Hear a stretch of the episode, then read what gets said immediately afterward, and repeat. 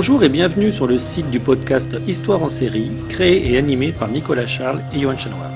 Au programme, une analyse des séries d'hier, d'aujourd'hui et de demain par les spécialistes des questions mobilisées par nos shows préférés.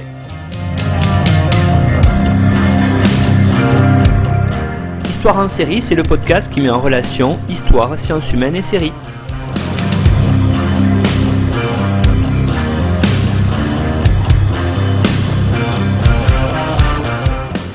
Bonjour à tous, bienvenue dans l'épisode numéro 29 d'Histoire en série où je reçois aujourd'hui Hélène Solo. Bonjour Hélène.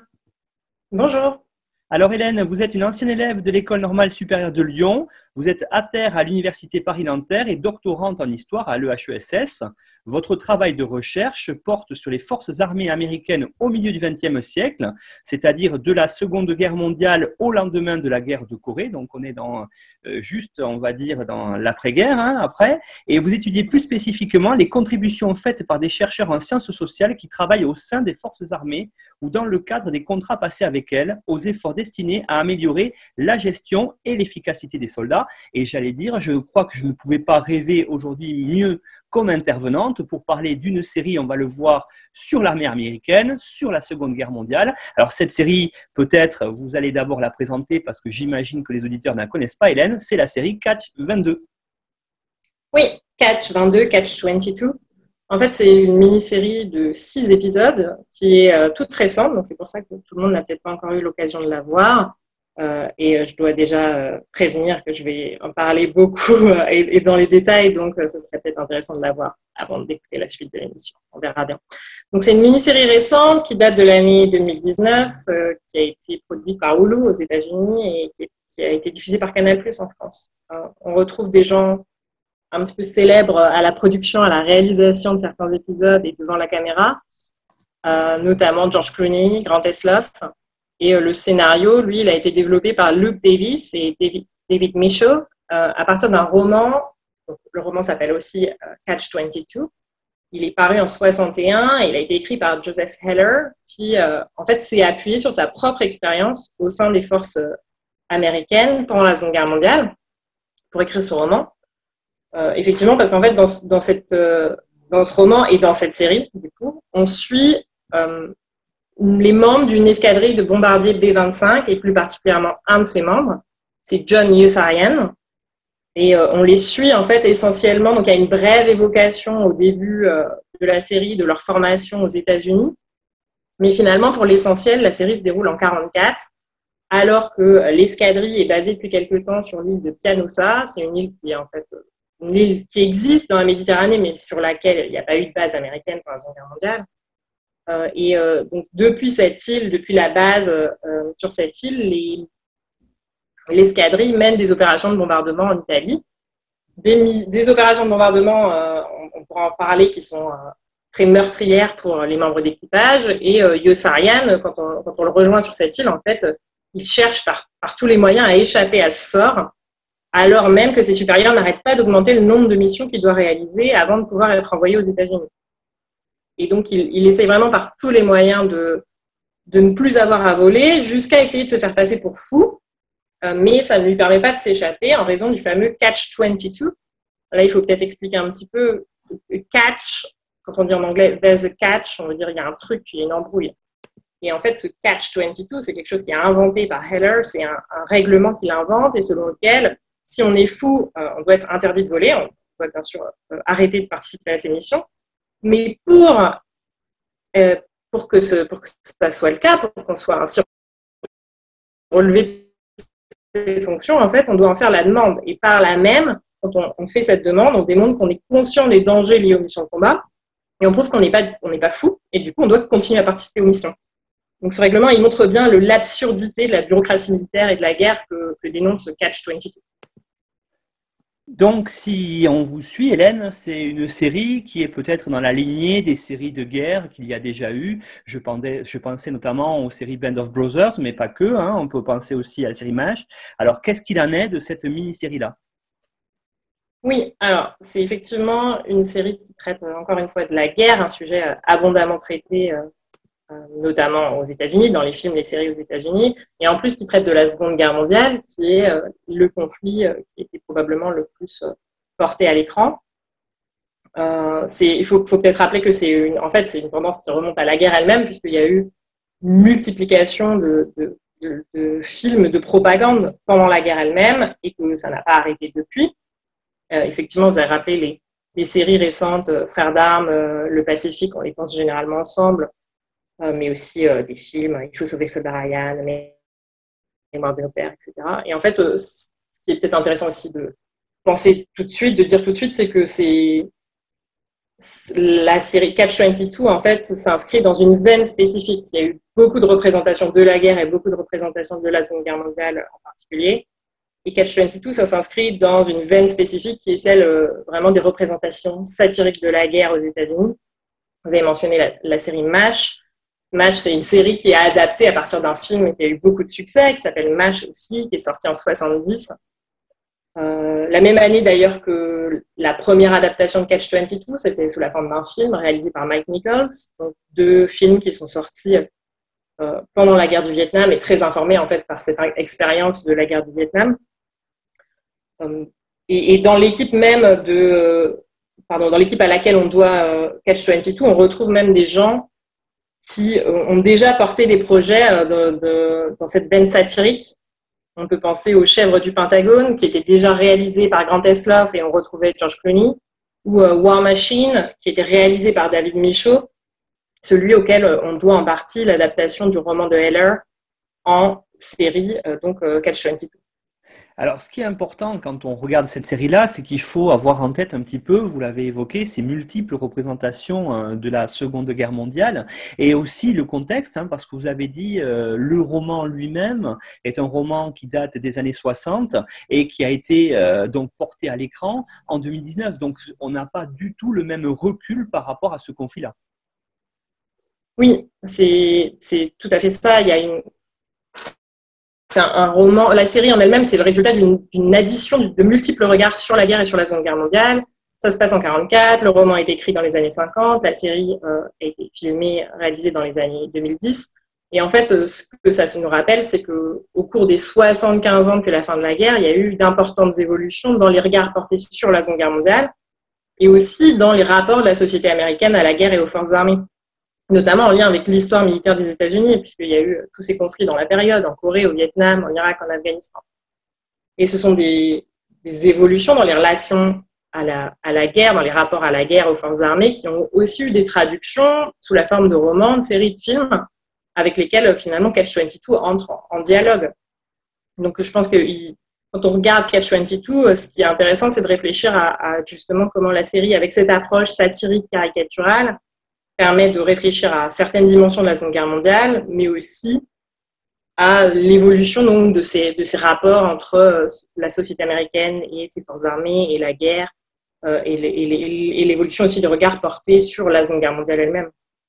Alors, ce qui est intéressant aussi par rapport à, tout ça, quand on regarde la série, mais aussi peut-être quand on s'inspire du roman, c'est que c'est une série, euh, c'est peut-être le premier grand thème qu'on pourrait aborder ensemble, qui euh, est une série effectivement sur la Seconde Guerre mondiale, mais quand on la regarde euh, par rapport à l'histoire du héros, vous l'avez dit, c'est une série qui apparaît fortement antimilitariste. Et je sais d'ailleurs que le, le roman est très à la mode à la fin des années 60 et au début des années 70, parce que par la génération qui part au Vietnam. Vous venez de l'évoquer. Donc il y a euh, cet entremêlement qui est intéressant. Alors j'aimerais qu'on revienne sur l'antimilitarisme, que vous présentiez un petit peu. Euh, d'ailleurs, pourquoi on peut dire que Catch 22 est une série antimilitariste?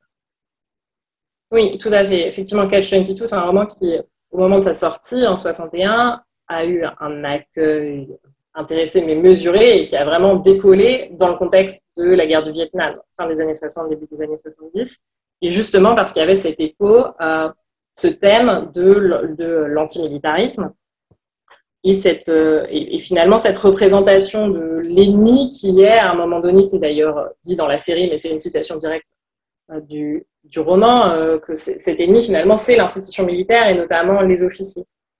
Il y a d'ailleurs une, scène qui en rappelle de nombreuses autres qu'on trouve dans ces films qui ont été tournés à partir des années 70. Dans, le début du premier épisode, on voit le, le major Scheiskopf dont peut-être entre parenthèses, on peut expliquer que le nom, en fait, c'est une traduction en allemand qui ne veut rien dire en allemand, mais qui est en fait la traduction d'une insulte américaine, shithead, euh, qui, est, qui, est, très forte, hein, on pourrait la traduire par connard ou salaud. Et donc dans cette, cette première scène, euh, on le voit euh, vraiment en guirlandais, pour pas dire pire, insulter les hommes de son escadrille parce qu'ils n'arrivent pas à respecter parfaitement l'ordre serré euh, ils lui font donc perdre ses chances de remporter euh, la compétition de défilé militaire, qui est vraiment son obsession.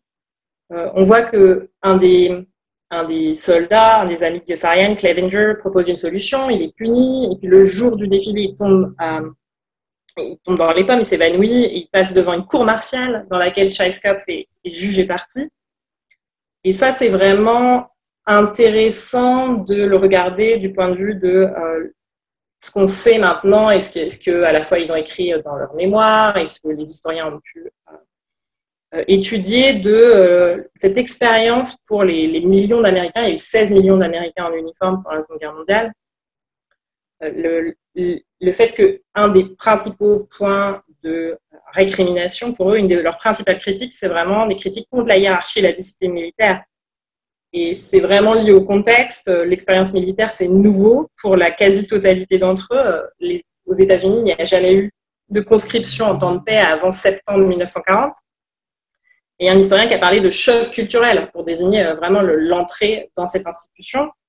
D'autant plus que euh, l'armée américaine de l'entre-deux-guerres, c'est une petite armée où on a donc que euh, des professionnels et les soldats de, qui sont mobilisés en 40, 41, la suite de la guerre, ils sont vraiment encadrés par des officiers.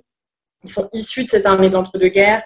Ils sont pas tous d'une très grande qualité, qui ont surtout beaucoup de mal à admettre, à comprendre que ce qu'ils pouvaient euh, imposer et ce qu'ils pouvaient attendre de leurs hommes dans l'entre-deux-guerres et des hommes qui étaient recrutés dans l'armée de l'entre-deux-guerres, en fait, c'est plus possible. Ça, ça fonctionne pas. Ils ont beaucoup de résistance de la part d'un certain nombre euh, de ces euh, nouveaux soldats euh, qui rentrent dans l'armée à partir de 1940. Donc cette, cette relation entre officiers et soldats, elle, est, elle est conflictuelle et les, soldats s'en plaignent d'ailleurs suffisamment pour que immédiatement après la fin de la guerre, en 1946, l'armée établisse une commission pour enquêter sur le sujet. Dans Catch 22 en particulier, ce qui est mis en évidence, parce que aussi c'est une satire et parce que les choses sont poussées euh, aussi souvent à l'extrême, ce sont les abus de pouvoir euh, vraiment très, très importants des officiers supérieurs. Le fait que euh, les officiers de Yossarian ont le pouvoir d'augmenter de manière répétée le nombre de missions et donc le risque pour les hommes d'être blessés ou tués dans l'une d'entre elles. Là, il y a un écho qui est peut-être intéressant avec aussi le, les officiers des Sentiers de la Gloire, hein, le film de Stanley Kubrick qui est sorti en 57, donc vraiment seulement quelques années avec, avant l'apparition de Catch 22. Alors oui, justement, moi je suis très intéressé par ce que vous me dites. Hein. Moi je travaille sur la Première Guerre mondiale aussi, avait ces notions d'expérience, vous êtes de beaucoup de débats. Vous faites le lien aussi avec ce film de Kubrick qui est sorti à peu près à la même époque que le roman. Donc il y a tout ce rapport à, l'autorité. Alors justement, hein, c'est très intéressant ce que vous dites parce que cette expérience de l'arbitraire et de l'autoritarisme, euh, qui est, euh, on va dire, nouvelle pour euh, tous les soldats, est-ce que Catch 22 montre bien cela ou est-ce que euh, on prend ça pour un acquis? Et donc, il faut peut-être avoir un petit prérequis à l'avance en regardant la série, c'est-à-dire en comprenant bien le contexte. Vous avez dit que les États-Unis n'ont pas de forces militaires euh, en très grand nombre permanentes, et peut-être aussi se sortir de l'idée, ce qu'on a aujourd'hui en tête, c'est-à-dire l'idée que les États-Unis, la première armée du monde, qui, a des bases militaires dans beaucoup de pays, des bases navales dans beaucoup de pays, voilà. Donc, il faut ressortir de ça, et peut-être ça permet de comprendre euh, l'expérience des soldats. Oui, c'est une difficulté aujourd'hui dès lors que, effectivement, la Seconde Guerre mondiale, c'est un moment de tournant en termes d'importance acquise par l'institution militaire aux États-Unis, dans la société américaine, et le fait que les, effectifs, euh, pour donner des chiffres, dans, dans l'entre. J'ai dit, il y a eu 16 millions d'hommes en uniforme pendant la Seconde Guerre mondiale. Les effectifs de l'entre-deux-guerres, c'est jusqu'au milieu des années 30, euh, on est autour de 150 000 hommes. C'est une toute petite armée. Euh, par rapport et qui est euh, c'est une petite armée par rapport à la taille du pays, au nombre d'habitants et aussi par rapport à d'autres puissances mondiales. Et c'est pas du tout le cas. Après, il y a un débat après la Seconde Guerre mondiale. C'est pas évident pour tout le monde que l'armée américaine va conserver des effectifs importants, mais elle le fait, et elle le fait euh, d'autant plus, et le débat est un petit peu réglé avec euh, la guerre de Corée, avec, bien sûr, donc, dans le contexte des débuts de la guerre froide.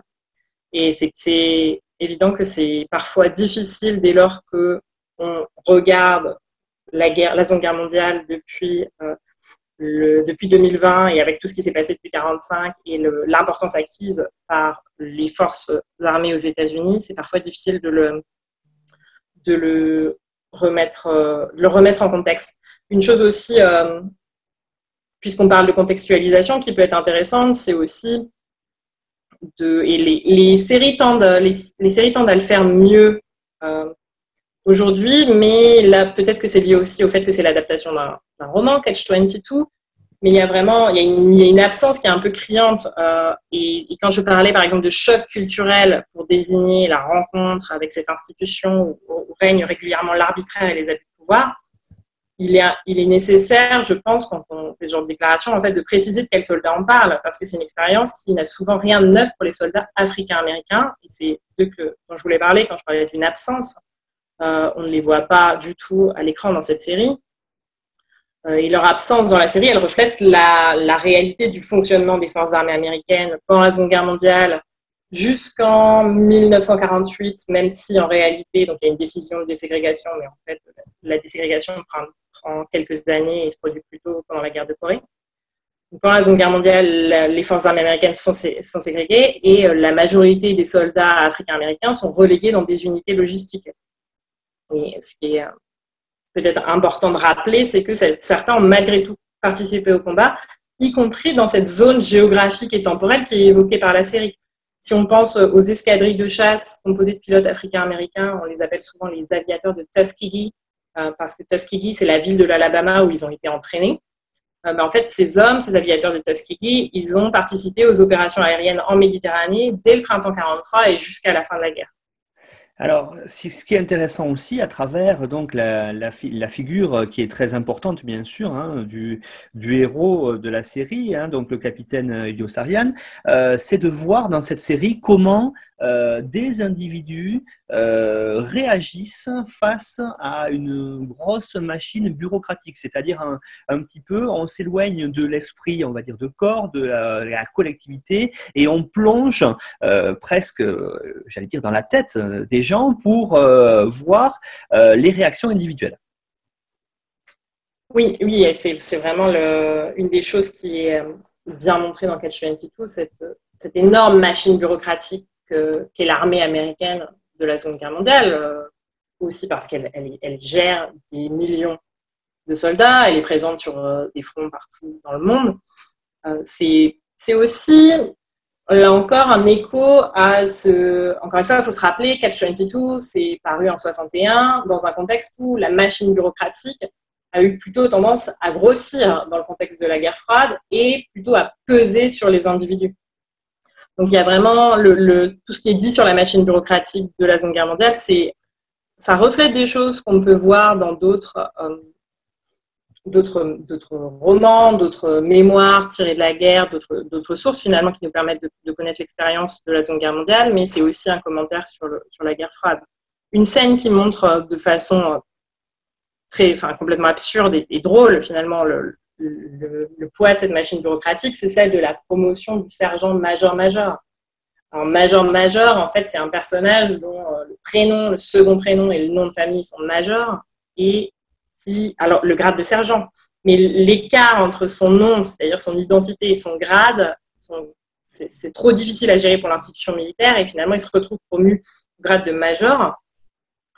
Et euh, ça continue parce qu'en fait, l'une de ses premières tâches, euh, ce major-major, c'est de participer à la réunion d'une commission qui a un nom complètement ronflant et que bien sûr on désigne par l'un de ces euh, multiples acronymes dont les soldats se moquent beaucoup pendant la guerre, GLARPAB, et, qui est vraiment une évocation de cet appareil bureaucratique qui est tentaculaire.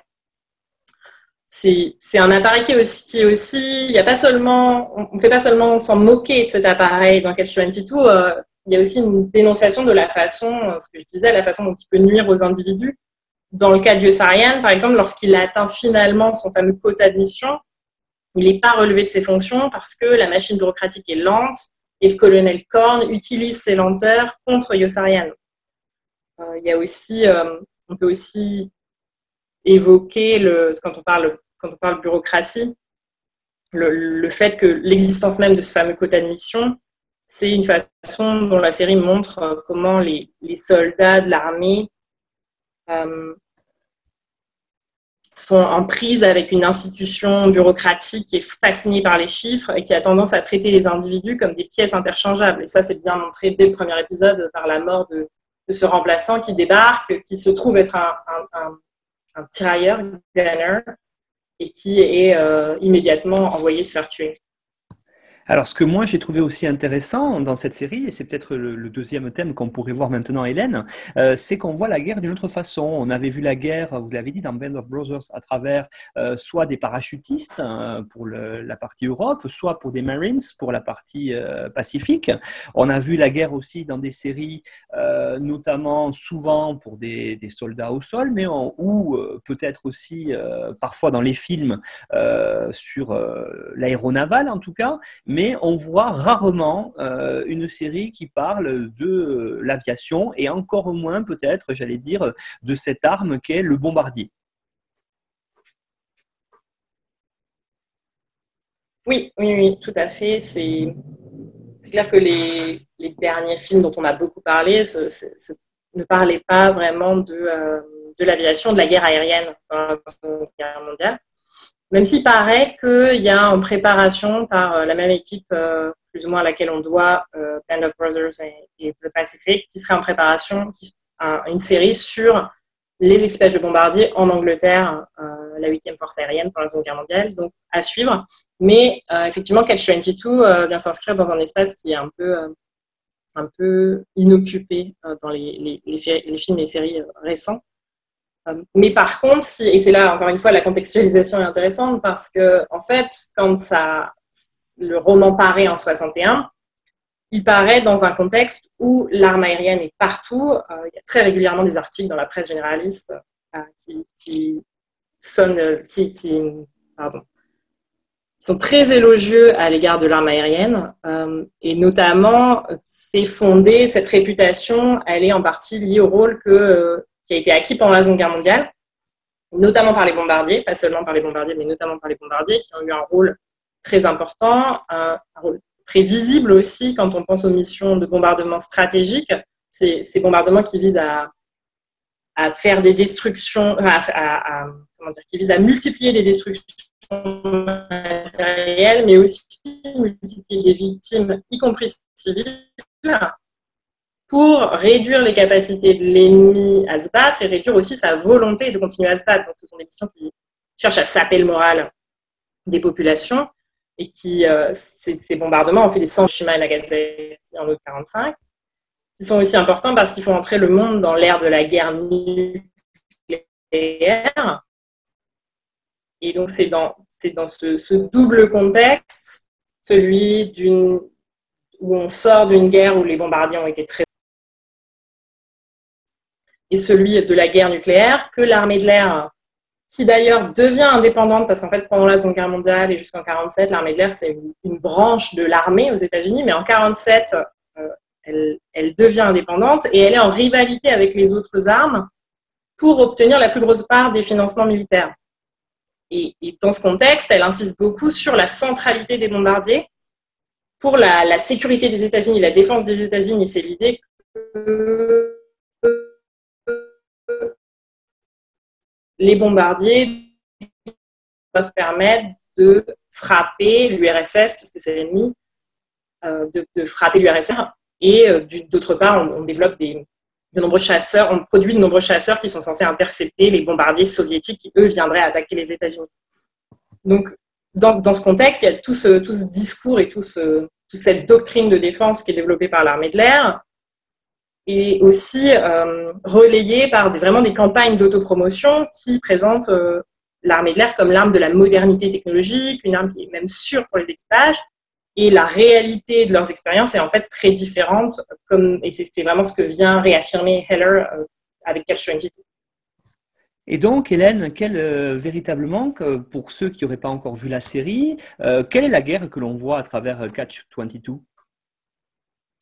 Oui, alors en fait, on, donc on voit la guerre en Italie, plus précisément et, essentiellement au-dessus de l'Italie. C'est peut-être d'ailleurs intéressant de donner quelques points de repère sur la campagne italienne. En fait, donc les Alliés débarquent euh, sur la péninsule italienne en septembre 43, et c'est un front qui s'enlise très rapidement, euh, à peu près sur une ligne qui passe à peu près au nord de Naples jusqu'au printemps 44, avec des combats longs et meurtriers. On connaît, on pense bien sûr à la bataille de Monte Cassino, par exemple. Rome est prise début juin 44 et on le voit dans la série, ce qui nous aide aussi à, nous repérer, à savoir un peu où on se trouve et quand, les, événements se, déroulent. Mais euh, encore une fois, les troupes allemandes se replient autour d'une autre ligne de défense qui passe cette fois entre Florence et, Bologne. Et Bologne n'est prise qu'en avril 45. Donc c'est une, guerre euh, terrestre qui est longue, qui est euh, meurtrière. Et, mais, mais, tous ces combats terrestres, ils sont complètement hors champ dans la série qui se focalisent sur les missions de bombardement qui sont menées en appui à cet effort terrestre notamment. Et ce que la série permet de voir, c'est un certain nombre de choses sur la façon dont ces missions se déroulent. Notamment, elle montre bien le recours systématique au vol en formation, avec des formations qui sont parfois composées de plusieurs dizaines d'appareils. Ça, c'est une option qui en fait a été prise. Le vol en formation, ça a principalement deux raisons. Euh, au départ, c'est un moyen de protéger les bombardiers des chasseurs, mais c'est visiblement plus un problème. Euh, on le voit dans la série pour euh, les chasseurs, les bombardiers américains au-dessus de l'Italie en 44. Mais par contre, la deuxième raison reste valable et le, but du vol en formation, c'est de concentrer la frappe des bombardiers sur les cibles. Et en effet, quoi qu'en dise l'armée de l'air, en fait, la, capacité à faire preuve de précision dans les bombardements pendant la Seconde Guerre mondiale, c'est complètement un mythe. Qui, un mythe d'ailleurs qui fait souvent de nombreuses victimes chez les civils et voire même chez, aussi chez les troupes alliées. il y a même un, il y a un passage dans la série où il y a une pique finalement à cette, ce mythe du, bombardement de précision quand le colonel Cathcart passe en revue les photographies aériennes prises après un bombardement de Rome. moi, je trouve qu'on peut un peu entendre ici un écho à la rhétorique des frappes chirurgicales souvent mobilisé aujourd'hui avec euh, le recours accru aux drones. Donc en fait, on sait qu'ils euh, font de nombreuses victimes au-delà des personnes ciblées. Euh, mais pour revenir aux bombardiers en 44, ce, le fait que donc y ait ce problème de la précision des bombardements, ça conduit au choix du vol en formation, ça conduit aussi au choix de mener les missions de jour et à une altitude relativement basse, même si ça c'est aussi lié au fait que les B-25 n'ont pas de cabine pressurisée. Mais, mais ces, trois facteurs, le fait que les bombardiers volent en formation, qu'ils volent de jour et qu'ils volent à une altitude basse, ça se traduit par le fait qu'ils sont très exposés aux tirs de batterie, des batteries antiaériennes, et, d'autant plus que euh, leurs missions sont souvent menées par un temps qui est vraiment radieux au-dessus de l'Italie en 44.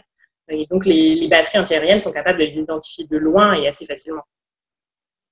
Et donc, Hélène, quand on voit euh, Catch 22, ce qui est aussi très intéressant, euh, parce que c'est très bien filmé, euh, c'est de voir véritablement ce que fait la guerre aux combattants. C'est-à-dire, on voit bien sûr les blessures physiques, mais aussi ce qu'on on aurait appelé pendant la Première Guerre mondiale le shell shock, c'est-à-dire ben, les, troubles post-traumatiques liés au combat. Et ça, ça permet véritablement de l'appréhender. Et ça, c'est aussi assez nouveau dans la façon de filmer c'était pas le cas, euh, on va dire, dans les séries et dans les films jusque dans les années, on va dire, 90-2000. Oui, ça c'est vraiment, c'est clairement une des nouveautés de la façon dont la guerre est filmée euh, depuis ce tournant des années 90-2000. Il y a beaucoup de gens qui font souvent référence à la, à la scène d'ouverture d'Il faut sauver le soldat Ryan, qui est vraiment une scène euh, de violence très crue, de, débarquement, et qui a, quoi qu'on pense par ailleurs de la suite du film, c'est une scène qui, a aussi euh, redéfini un peu ce qu'on montrait aussi de la guerre et notamment de la Seconde Guerre mondiale dans les films et séries de guerre, comme on a pu le voir dans le, Pacifique plus récemment. Là, c'est la même, euh, la même démarche qui est appliquée pour la guerre aérienne. Et effectivement, la guerre aérienne, c'est une guerre qui est très meurtrière pour la Seconde Guerre mondiale. Euh, si, on donne un peu des chiffres sur pour les opérations de bombardement, par exemple, il y a une étude qui est menée par les forces américaines début 44, où ils prennent environ 2000 membres d'équipage de bombardiers qui sont basés en Angleterre et qui font leur première mission au même moment, en février 44. En fait, sur ces 2000 membres, il y en a plus de la moitié qui sont tués ou déclarés disparus au combat et un quart seulement qui atteignent euh, leur 25e mission sans être gravement blessés. Donc, c'est des chiffres qui, qui, disent de façon assez frappante la façon dont ils sont exposés à des dangers, des violences extrêmes. Et la série le montre aussi. Elle montre euh, vraiment littéralement ce que la guerre fait au corps des combattants. Et d'ailleurs, je pense que la, une, interprétation qu'on peut donner, ou en tout cas que je donne, pour me les expliquer, à cette répétition des scènes où on, voit en fait les, jeunes, euh, euh, ce sont des jeunes officiers en fait dans l'armée de l'air, mais on voit les jeunes hommes qui, sont, qui se baignent dans la Méditerranée et leurs corps sont vraiment mis en évidence comme jeunes, virils, en pleine santé. Je trouve que c'est un, contraste saisissant avec à quel point ces corps sont fragiles une fois qu'on les confronte euh, bah, aux batteries antiaériennes dans des appareils où ils ont très peu de protection finalement parce qu'en plus euh, ce sont des, appareils où il y a très peu de blindage pour des raisons de poids, ils décollent plus si on, si on, si on protège trop finalement.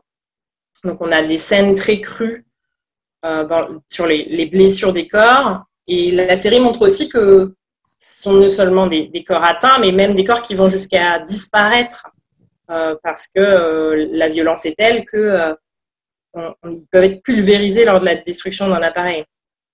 Et, comme, comme vous l'avez dit, c'est non seulement la violence, mais aussi les effets de la violence. Qu'en fait, les premiers spectateurs des effets de la guerre sur les corps, ce sont les combattants. Euh, et ce spectacle, c'est une atteinte et ça contribue au fait, euh, aux formes de peur très intenses, qui sont un peu illustrées euh, dans la série par le fait que Yossarian court à chaque fois que le nombre de séries augmente. On le voit essayer de courir de façon pas très. de s'enfuir un peu littéralement. Il y a aussi une ou deux fois, c'est pas les, les, symptômes de la peur tels qu'on peut les connaître par ailleurs et tels qu'ils ont été ressenti euh, euh, et, et euh, démontré par les, par les combattants pour la Seconde Guerre mondiale. C'est pas, c'est pas très central dans la série, mais c'est clair que le, fait d'être constamment exposé à, à, la violence et au spectacle de la violence, ça, ça contribue à cette, cette peur très forte. Ce qui contribue aussi, c'est le fait qu'il soit, c'est ce que je décrivais tout à l'heure, cette, cette, passivité forcée des bombardiers qui sont assis dans leur appareil, euh, qui doivent qui ne peuvent pas s'échapper parce que le vol en formation, ça implique qu'on ne peut pas essayer d'échapper au tir. Euh, le fait aussi qu'il soit à cette basse altitude donc, euh, est vraiment euh, très exposé. Cette passivité, ça contribue aussi aux, formes très intenses de peur qu'ils ressentent. Et puis, on peut aussi dire que le, fait qu'il n'arrête pas de, perdre, enfin, Yossarian, il le dit à la fin de la série, j'ai perdu tous mes amis. Il y a vraiment cet effet c'est la guerre aérienne comme une guerre d'usure, avec cette multiplication de la perte et ce deuil, avec même des sentiments de culpabilité. Parfois, Yossarian il se sent coupable de la mort de certains de ses camarades. Et donc, euh, Hélène, on parlait aussi de ces blessures qui ne se voient pas, hein, au travers notamment ce que montre Yossarian, euh, ces, fameux chocs post-traumatiques. Euh, c'est montré comment ça à l'écran Parce que c'est aussi quelque chose qui est assez nouveau dans la façon de, le montrer. Oui, alors, c'est montré, c'est montré sans lettres. on a, c'est surtout montré dans, dans, le dernier épisode, s'il y a un moment où on voit vraiment le, l'effet cumulatif de cette exposition à la violence et de cette exposition au traumatisme. C'est euh, d'ailleurs un choix qui a été pris, un choix qui dévie du roman. C'est Yossarian qui refuse de porter des vêtements et qui euh, continue à participer à ses missions nues euh, et qui ne semble plus, qui, a été vraiment vidé de tout ce qui jusque-là faisait qu'il continuait à se battre et à argumenter et à débattre avec tout un tas d'interlocuteurs sur la base, sur la, la validité de chercher euh, à sauver sa vie. Euh, mais il y a, c'est intéressant cependant de d'observer, de, de réfléchir au fait que, le, que finalement, il y a des, il y a un, faible accompagnement euh, de ces combattants. Euh, bon, il y a, ce Doc Danica qui est un personnage important, mais qui est aussi un personnage qui reflète assez bien les enjeux et les, tensions pour le personnel médical qui est euh, attaché à ces unités combattantes et ces unités notamment de bombardiers, puisque le rôle d'un médecin attaché à une, escadrille de bombardiers, c'est d'abord, un médecin militaire, c'est d'abord de s'arranger, de faire en sorte que les euh, membres d'équipage fassent un maximum de missions. Euh, donc c'est d'ailleurs à un moment donné, Yossarian euh, pointe du doigt le problème et dit mais je vous demande d'être un médecin. C'est-à-dire, il renvoie au fait que les médecins sont censés sauver des vies et que le médecin, là, sur place, lui, il est censé, il est censé assurer le fait que les soldats soient capables, en état de continuer leur mission. J'allais dire, dans le roman, il y a aussi un psychiatre. Et en fait, il disparaît. Bon, il n'est pas très utile. C'est pas un allié pour Yossarian. Euh, il disparaît complètement dans, le, dans la série, probablement parce qu'il est un petit peu redondant. Mais c'est intéressant de penser le fait qu'il y, y avait quand même des psychiatres, un certain nombre, c'était pas systématique. Euh, mais ça, le fait qu'ils aient été détachés auprès des, des unités, ça, ça montre qu'on a une évolution qui est en cours en termes de conception des atteintes psychologiques du combat. Alors, vous avez parlé de troubles stress post-traumatique, on n'en parle pas encore pendant la Seconde Guerre mondiale, mais on ne parle plus de shell shock non plus. L'évolution continue euh, et, nourrie par l'expérience de la Première Guerre mondiale, mais on voit par exemple que, et toujours dans, cette zone de la Méditerranée dont on parle quand on parle de Catch-22, euh, à l'été 43, le général Patton gifle deux hommes qui sont hospitalisés pour troubles psychologiques, et parce que lui, il les considère comme des lâches. Et en fait, cet épisode, il montre que Patton, que un certain nombre de, à travers Patton, ce qu'on voit, c'est un certain nombre de conceptions assez traditionnelles de ce que c'est euh, de la prise en compte des atteintes psychologiques liées au combat.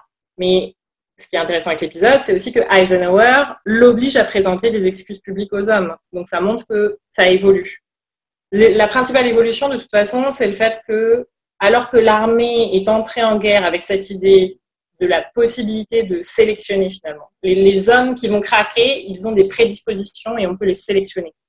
On peut donc éviter de les enrôler. Et ça, au cours de la guerre, ça vole à peu près en éclats. Justement, c'est un des apports notamment des psychiatres, mais pas seulement. Et finalement, la réflexion se déplace et elle déplace vers euh, vers la question du point de rupture des hommes. C'est-à-dire, bien sûr, on reconnaît cette idée d'usure et d'attrition, et finalement, on, en vient à parler de qu'il y a des nouveaux termes qui sont inventés. On parle de fatigue du combat ou de fatigue opérationnelle. Et donc, Hélène, par rapport à, cette, cette thématique-là, euh, d'après ce, ce, que vous avez dit, il y a vraiment l'idée que la question du nombre de missions est vraiment le nœud gordien du problème pour la gestion des, troupes euh, de l'aviation américaine durant la Seconde Guerre mondiale. Bah oui, ça devient vraiment une question importante. Alors, c'est pas pour dire que il n'y a pas d'autres prises en compte, d'autres facteurs qui sont pris en compte. On voit que, par exemple, euh, ils ont régulièrement des permissions. Et les permissions sont pensées comme un moyen pour les soldats, euh, les membres d'équipage de bombardier, d'avoir, régulièrement euh, un moment pour respirer, euh, pour s'éloigner un petit peu du combat. mais il y, a, quand même, en dépit de ça, en dépit des mesures qui sont prises, il y a aussi la, reconnaissance par des commandants sur le terrain, progressivement, du fait que bah, cette fameuse fatigue du combat, elle, l'usent les hommes et qu'il n'est pas possible d'attendre d'eux. Je crois qu'une des premières euh, directives du département de la guerre, c'était pour des déploiements d'un an. Imaginez que les hommes allaient être capables en 42 de, de voler dans des missions de combat pendant un an et très vite euh, ils déchantent. Ils se rendent compte que ce n'est pas possible.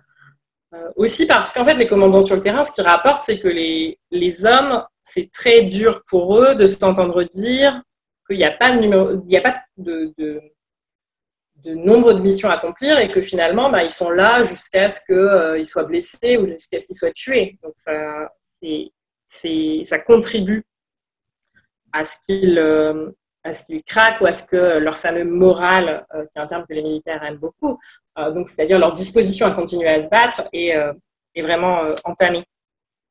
Mais leur problème, ces commandants sur le terrain, c'est qu'on leur oppose l'idée que c'est très difficile. Et en fait, ce qui est intéressant, c'est qu'on oppose la même chose au commandant des forces terrestres. Les forces terrestres, il n'y a pas de rotation du tout qui est prévue. Et quand ils discutent du fait d'en mettre en place, en fait, l'idée, c'est toujours le problème qu'on n'a pas assez d'hommes euh, à former. Alors, la formation, c'est vraiment un problème pour les troupes aériennes. C'est plus long de former un pilote.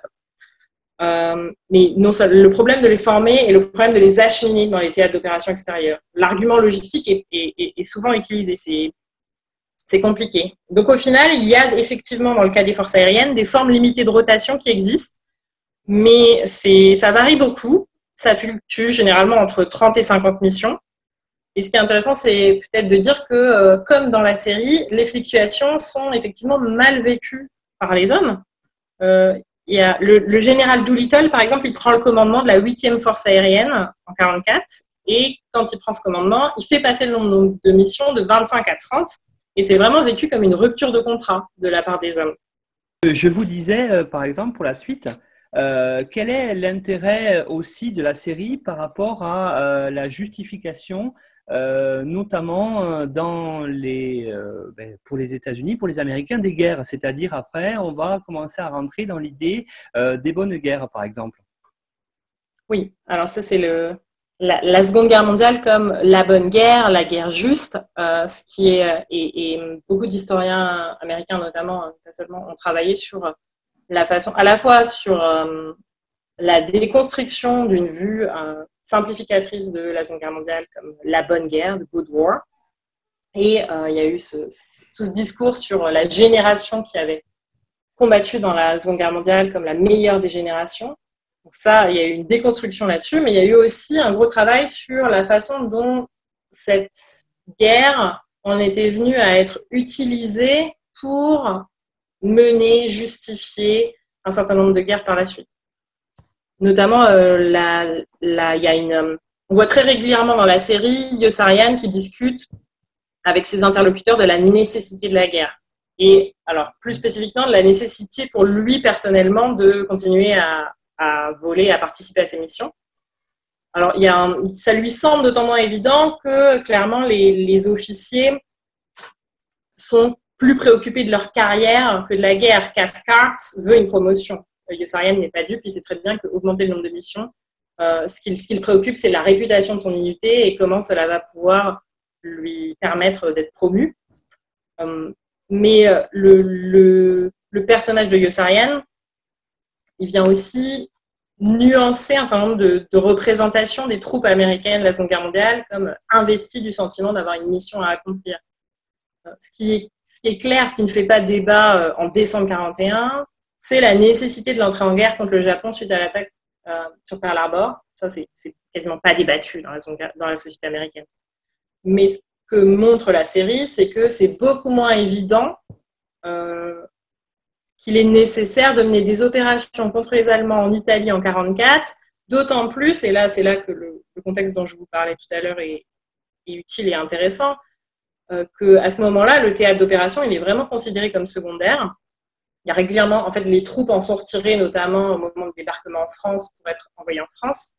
Et euh, c'est pour ça aussi que le, ça contribue à ce que l'Italie, euh, donc je vous disais, Bologne, c'est avril 45, la guerre dure en Italie. Et donc c'est plus dur pour des troupes qui sont dans ce genre de situation de comprendre les sacrifices qui leur sont demandés.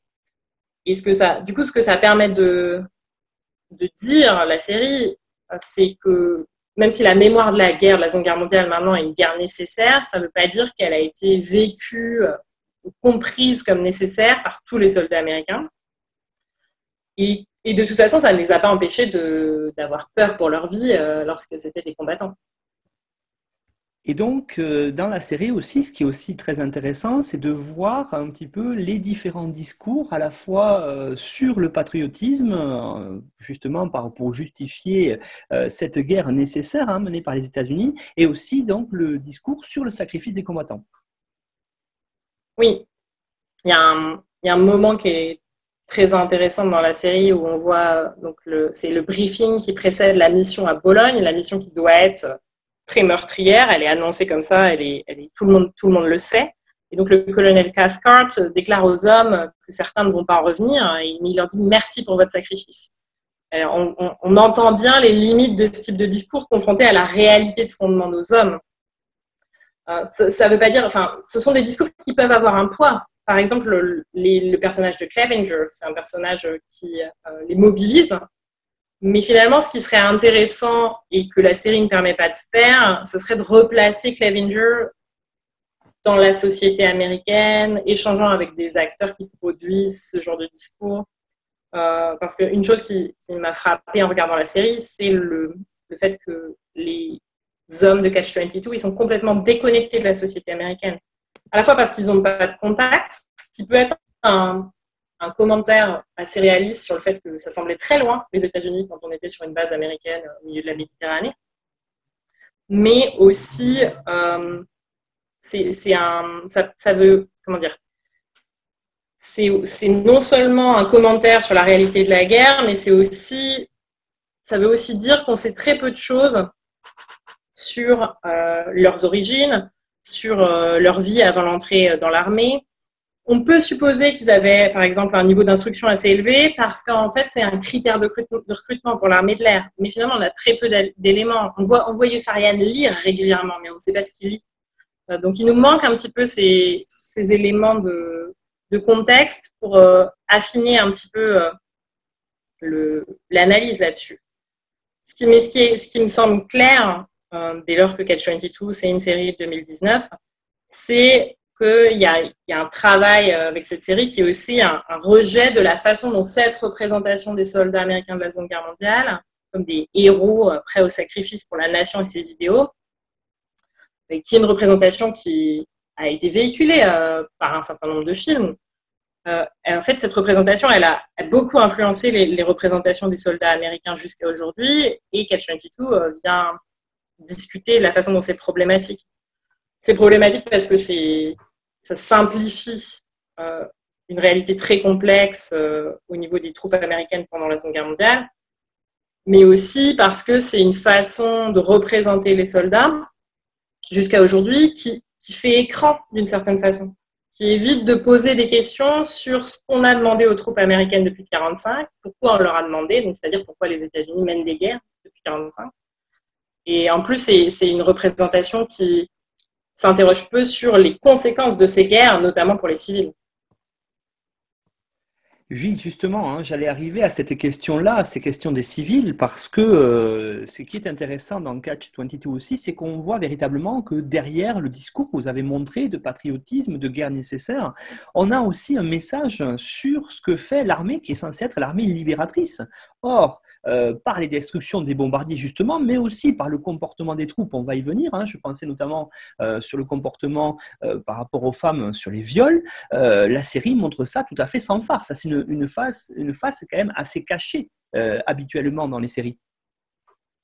Oui, c'est surtout si on compare avec Band of Brothers probablement, puisque le Pacifique montrait déjà plus les civils, les civils américains, dans une mesure aussi les civils, euh, si ce n'est japonais, en tout cas dans l'espace pacifique où se produisent euh, les combats qui sont évoqués dans ce Pacifique.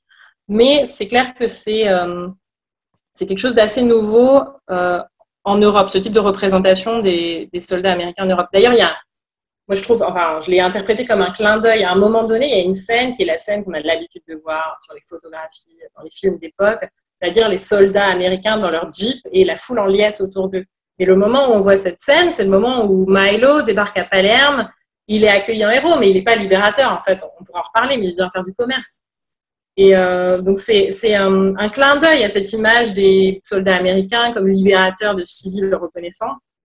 C'est une image qui, encore une fois, est, est c'est de la même façon que ce que je disais auparavant. C'est problématique parce que ça simplifie euh, l'expérience des civils face aux soldats américains pendant la Seconde Guerre mondiale, et aussi parce que ça a pu être utilisé pour... Euh, ça a pu être projeté en fait sur d'autres conflits depuis qui été d'une nature totalement différente. Et euh, en fait, le fait que ça soit plus complexe pendant la Seconde Guerre mondiale, ça a été maintenant, ça commence à être bien montré. Il y a eu notamment des travaux, par exemple, sur les bombardements en Normandie et l'impact sur les civils, mais il y a eu aussi des travaux sur les, sur les les viols euh, en France, notamment en Normandie. Oui, justement, hein, cette question des viols est ici très importante. Euh, est-ce que vous pourriez développer un petit peu? Oui, oui, oui. Les, les... On voit bien, alors, sur la question des femmes italiennes et de la, et de la sexualité, c'est assez évoqué. Alors, il y, a, il y a deux aspects. Il y, a les, prostituées, il y a les, personnages de femmes, les plus nombreux, ce sont des prostituées. Et en fait, ce que la série tente de faire par certains, de certaines façons, en tout cas on peut le voir, c'est de montrer à quel point euh, la misère, notamment euh, dans, une Italie euh, des villes qui est assez en ruine, joue un rôle important dans l'essor de la prostitution. C'est ce qu'on voit dans les interactions notamment entre Inès et Yossarian. Mais il y a aussi donc cette représentation d'un viol et d'un meurtre. enfin, représentation, c'est-à-dire on voit on voit l'avant et on voit l'après en partie. il y a des choix qui ont été faits aussi dans la représentation de ce viol et de ce meurtre. Mais c'est c'est clair que c'est une image qu'on n'a pas l'habitude de voir, ou qui en tout cas euh, dans les, représentations de la Seconde Guerre mondiale et, et en Europe euh, est relativement euh, neuve. Et cela nuance vraiment cette, image des soldats américains comme libérateurs, vertueux. Ça fait écho aussi à certains des crimes commis par certains soldats dans les guerres menées par les États-Unis depuis 1945. Et, la série fait deux choses. Elle, elle, démonte en fait cette idée des soldats euh, vertueux héroïques. Elle montre aussi la façon dont l'institution militaire dissimule le crime. Euh, il y a toute cette euh, argumentaire développé par Cathcart qui dit que bon, ben, si on juge le soldat qui est coupable du viol, donc c'est Arfi qui, viole Michaela, et on dit bon, ça sera un risque pour la réputation de l'unité, ce sera donc mauvais pour l'effort de guerre et ce sera mauvais pour le monde libre. En fait, là, il y a clairement une attaque de la façon dont la justesse d'une cause en vient à, à, servir pour, pour dissimuler, euh, euh, en tout cas à justifier qu'on dissimule des comportements qui viennent trahir les principes. Et donc aussi, hein, pour continuer à, parler, euh, justement, peut-être pour terminer en, question conclusive là-dessus, ce qui est intéressant, c'est que dès la Seconde Guerre mondiale, à travers Catch 22, euh, on voit qu'il y a euh, pour les Américains des enjeux économiques à, faire la guerre. Et, là, c'est clairement démontré ici dans la série. Donc il y a ce, qu'on pourrait voir pour les guerres beaucoup plus récentes de la fin du XXe siècle au début du XXIe siècle. déjà, les showrunners de Catch 22 le mettent en avant pour la Seconde Guerre mondiale en disant il y a un vrai enjeu. Et euh, la création justement du personnage de Milo, euh, c'est pas par hasard. Non, non, Milo, c'est très clairement euh, une incarnation du capitalisme plus qu'un personnage. il est il est intéressant, il vient, il vient vider complètement de leur sens tous les discours sur le sens du sacrifice et du patriotisme. À un moment donné, il déclare qu'il est fier de prendre sa part, et un peu plus tard dans la série, il reconnaît qu'il a volé que 5 ou 6 missions, alors qu'à ce stade-là, que Sarian doit en être à 55 à peu près. Donc, euh, il, vient déconstruire cette idée du sens du sacrifice et puis l'idée du patriotisme, des enjeux, des causes de guerre. En fait, lui, il est omnibulé par l'idée d'augmenter les profits de son entreprise, donc il commerce avec les Allemands et il arrange même le bombardement de la base américaine sur Canossa. Donc oui, c'est clairement une, discussion sur les enjeux euh, économiques liés aux guerres. Là, ce qui est peut-être euh, encore une fois, quand on pense aux, différents contextes dans lesquels euh, s'inscrit Catch 22 et qu'elle fait référence, 61, l'année de la parution du, roman, c'est aussi l'année où, pour la première fois, le terme de complexe militaro-industriel, qui donc renvoie à ces relations euh, étroites nouées entre les forces armées et les milieux industriels, cette expression, c'est la première fois qu'elle est employée en 61. Et elle est employée par Eisenhower, qui est sur le départ, et euh, qui, finit son mandat, son mandat de président et qui s'inquiète de l'influence politique euh, acquise par ce complexe militaro-industriel. C'est un, thème qui a un écho particulier dans le contexte du début du XXIe siècle, après la guerre en Irak, où euh, les, armes de destruction massive qui devaient la justifier, en fait, se sont avérées inexistantes. Il y a eu aussi un certain nombre de scandales. Justement, je parlais de Milo, il justifie le bombardement de la base parce que, en raison du fait que que ça va être économiquement très rentable de la reconstruire, de vendre de nouveaux équipements euh, à l'armée, etc. Et euh, il y a justement eu des scandales autour de la guerre en Irak et de l'enrichissement d'entreprises qui ont engrangé des milliards de dollars pour des missions liées à la reconstruction du pays. On peut aussi faire un lien entre ces enjeux économiques euh, liés aux forces armées et le phénomène de militarisation des formes de police aux États-Unis, dont on a recommencé à beaucoup parler là, entre, en cette fin mai et début juin.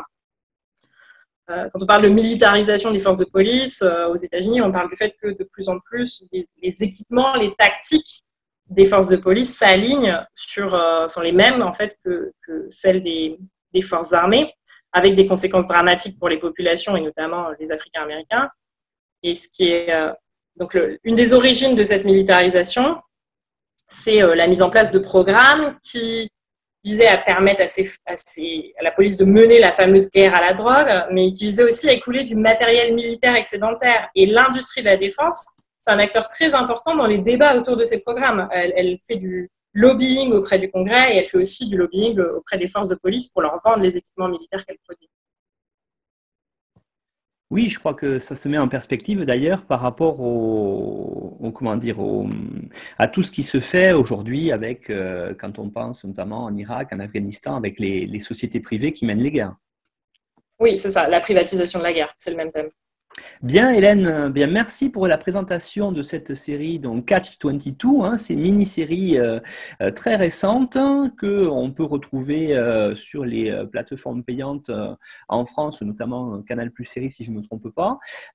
voilà, donc on rappelle que, comme tous les autres intervenants, vous aurez mis en ligne sur le site de notre partenaire nonfiction.fr une bibliographie. On remettra aussi le résumé d'intervention. Donc, pour ceux qui veulent aller plus loin et comprendre euh, mieux la série et le contexte de, la série. Euh, voilà, on était donc dans l'épisode numéro 29 d'Histoire en série. Hélène, je vous remercie et à bientôt. À bientôt.